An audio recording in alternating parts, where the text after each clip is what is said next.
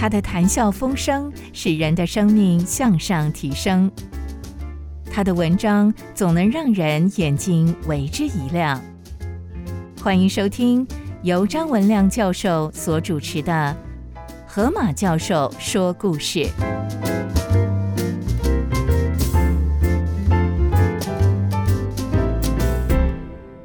各位先生，各位女士，我是张文亮。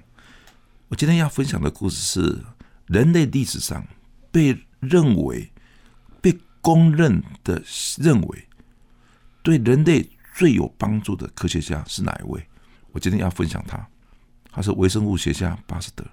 所以我的题目就是科学真理的骑兵巴斯德。巴斯德在历史上被公认是对人类最有贡献的科学家，因为他发现微生物是造成人类疾病的主要原因，控制。病菌就可以治疗疾病，甚至可以预防疾病。它在传染病与免疫医学上的贡献，使得世界上每一个角落的人都受到帮助。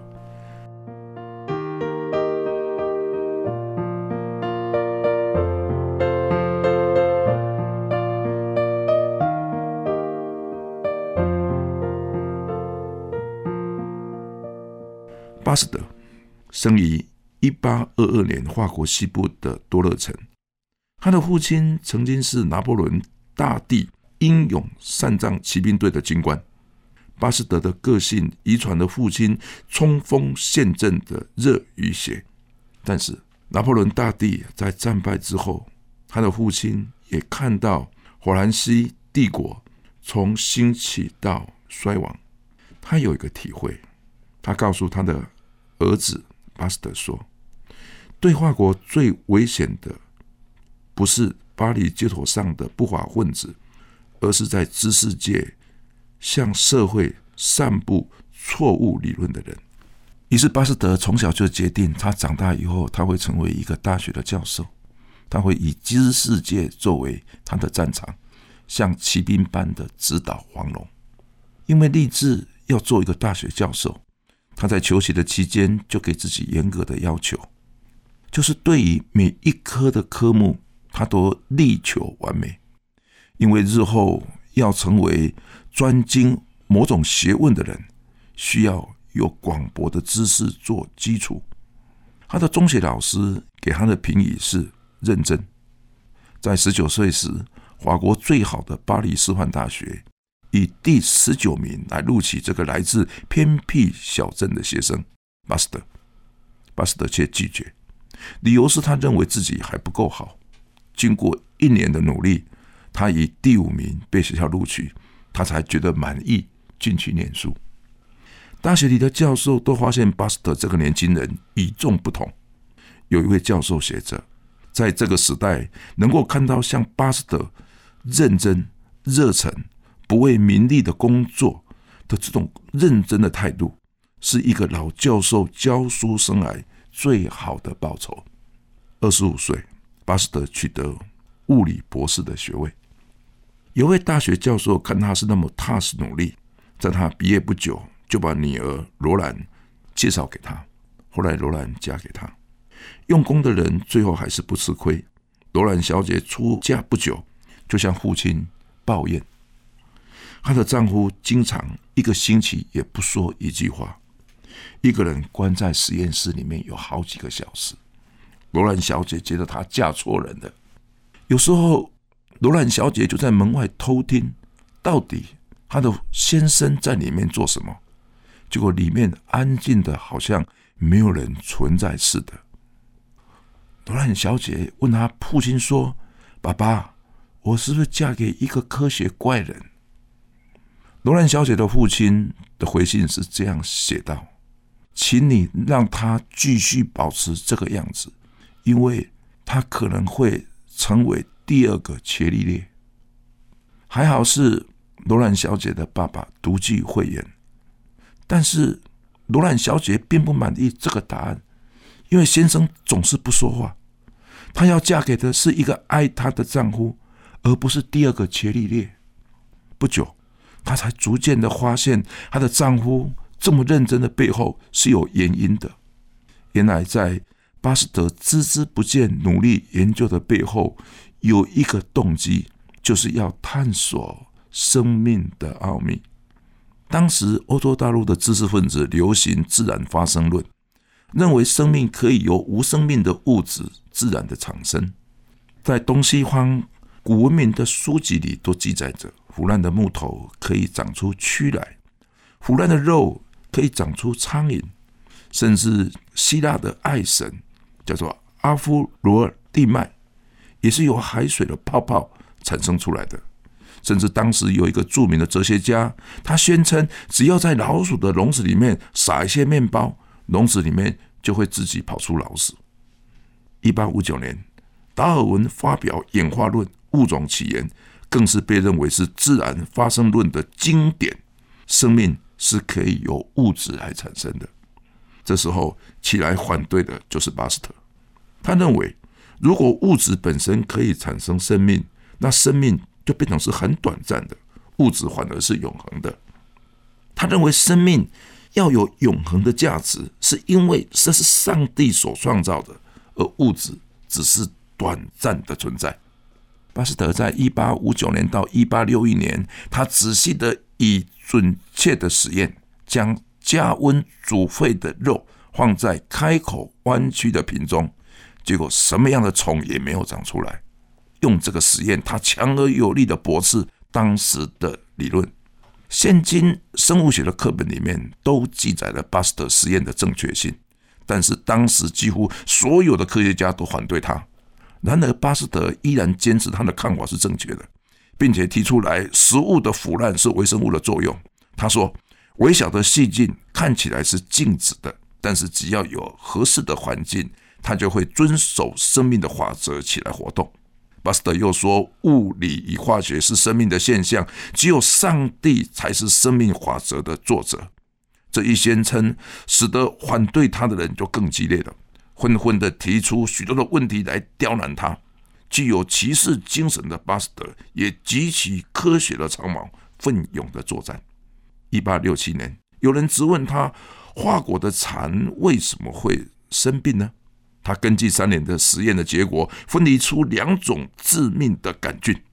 他发现了治疗这种疾病的方法，而且他无意间拯救了华国蚕丝与服装业。不久，又有人反对他说酒为什么会自然的变酸？一八七零年，巴斯德提出那是微生物的作用，并且提出高温的杀菌法就可以使酒保持新鲜。同样的，他也提出来。只要用温度就可以使牛奶保持新鲜，他又拯救了当时的食品业。反对他的人只好勉强送给他一个勋章。后来十二年期间，有人陆续问他养的炭疽病、猪的红斑单毒病，还有鸡瘟，还有可怕的一种绝症，就是可怕的狂犬病，他都一一的找出病毒，并且用方法来解救，发展出。免疫医学与传染病的控制学，很有趣的是，他的重要发现都是源自于他的对手所提供的难题，而不是自己去找来的。巴斯德在老年的时候回到自己的母校演讲，说到他的一生在面对如此巨大的反对而能够节节得胜的原因，他想这个有两个：第一，我相信信心是上帝所给的启示。信心是一条绳子，维系你周遭所发生的事情与你内心的呼召成为一个和谐的关系。他又讲到热情 E N T H U S I A S M，这是最好的单字，因为 e n 以 t h e o 所合成的，e n。是在什么的里面？T H E O 是上帝，因此我们持久的热情是来自于上帝住在我的心里。一八九五年，他在华国病逝，他临终前说了一句话：“太奇妙了，我一生的工作太奇妙了。”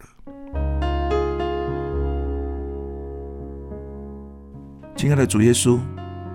巴斯德的研究被认为是最帮助人类减少疾病的最重要的一个科学家。他当年所做的这个实验，一个弯曲的瓶子，以后都不会长菌，不会长出所谓的啊腐肉，可以长出啊一些苍蝇来。我自己在美国的宾州科学实验室里面也看到了这个瓶子。哇！我跟我的姊妹在一个寒冷的冬天，在宾州的自然科学的博物馆里面，我静静的站在这个瓶子的面前。哇！已经隔了百年，我依然想起这个科学家的呼声，热情是上帝在我的里面。Enthusiasm，E N 是 I N 的意思，Enthusiasm 是上帝的意思。真正的热情是上帝在我们的里面，真正的上帝给我们的里面会成为我们热情的源头。谢谢主，科学不是冷冰冰的，信仰不是冷冰冰的，做实验不是冷冰冰的，研究不是冷冰冰的，那个是热情的点燃，而那个结果是造福了全世界的人类，造福了无数的人。谢谢主，给我们这么美好的科学家，给我们这么美好的全面。我所写的非常短，因为那时候在写这篇文章的时候，所给我的篇幅是有限的，我必须在两千字里面写完这篇文章。我还知道巴斯德里面讲了很多很多信仰的见证，他自己是个最好的见证者，在当时面对很多的反对，他依然相信只有生命才能够产生生命，也只有上帝能够使得物质产生生命。并且只有上帝使得生命能够代代的传续，自然不会产生生命。主啊，我真的感谢你，今天这种许多的不好的论点、不对的论点，依然流行在国家当中，流行在课本里面，流行在很多很多的众人的论点里面。但是上帝所说的，生命必须来自生命，这是正确的。我要仰望主。我要仰望主，我也永远记得那一次，我在美国宾州自然博物馆里面，科学博物馆里面，我看到那个玻璃瓶，我心中那个感动跟震动，我几乎是忘不了的。我谢谢你，我真的谢谢你，让我鼓起勇气还可以往前去，让我鼓起勇气还可以迈过自己的困难，能够再往前去。我经过很多的困难，但是我只有一个祷告。